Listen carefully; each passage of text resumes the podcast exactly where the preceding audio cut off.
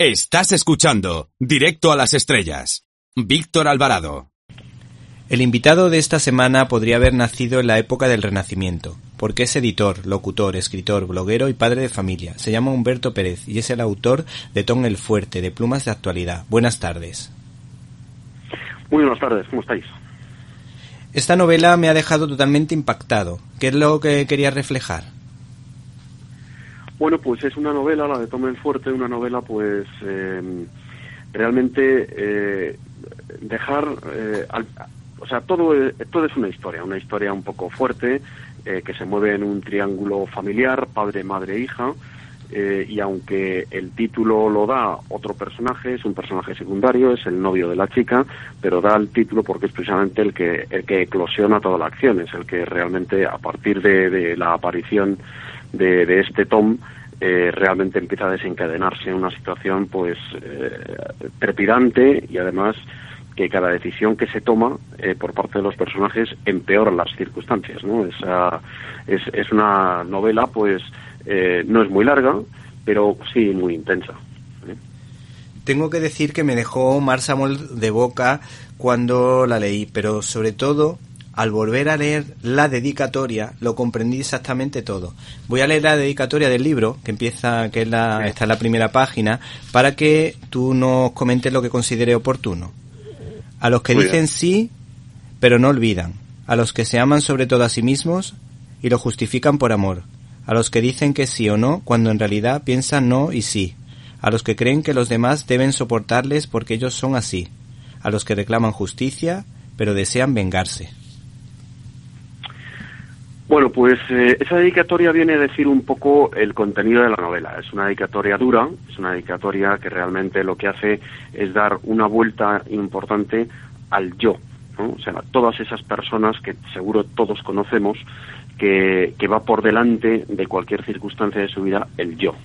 Y en esta novela, eh, y aquí es donde está el hilo conductor con la novela, en esta novela, curiosamente, todos los personajes que están dentro de una familia realmente intentan hacer todo lo posible porque la situación mejore en la familia, pero lo hacen nada más desde su perspectiva, desde su propio yo.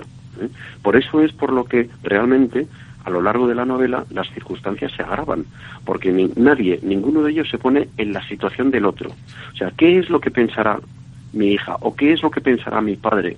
¿O, o cómo lo haría yo si fuese mi madre? No, o sea, simplemente soy yo, yo y yo. Y eso es lo que realmente termina convirtiendo en una situación pues de, de, carambola del mal permanentemente la relación entre el padre, la madre y la hija.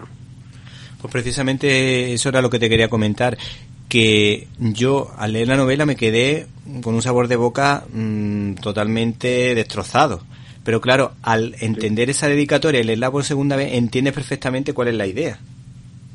Claro, ¿eh? esa, esa es la cosa. O sea, efectivamente, eh, cualquiera que lea esta novela no es una novela romántica, no es una novela de final feliz, no es una novela, pues digamos, eh, cómoda, porque realmente lo que te está es revolviendo por dentro permanentemente en una situación en la que uno, hombre, gracias a Dios, espero que la mayoría no nos encontremos en situaciones como las que se encuentran los personajes, ¿no?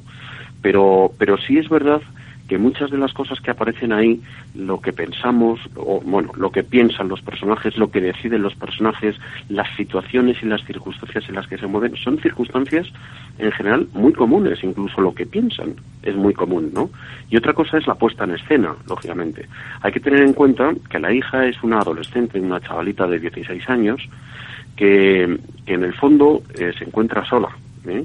Eh, quizás mm, no porque su padre sea malo, sino porque su padre ha priorizado en otras cosas que era su madre, abandonando un poco al azar de la vida a la propia hija.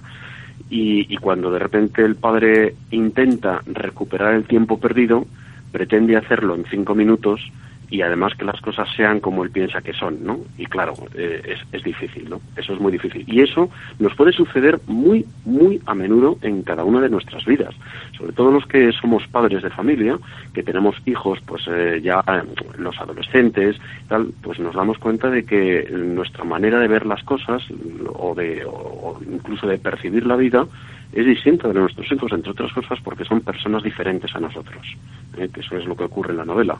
Eh, el padre de Jill, que es la protagonista, la, la, chica, eh, pretende que su hija conciba la vida como él la concibe y pretende que su hija tenga las prioridades que él tiene y pretende que además eh, tenga las mismas em, necesidades o las mismas inmediateces que él tiene y es que eso es imposible cada uno somos cada uno ¿eh? independientemente de que además exista el salto generacional natural por otro lado entre padres e hijos Da la impresión de que la ausencia de referentes morales y religiosos le lleva a estos personajes por el mal camino. ¿Estás de acuerdo?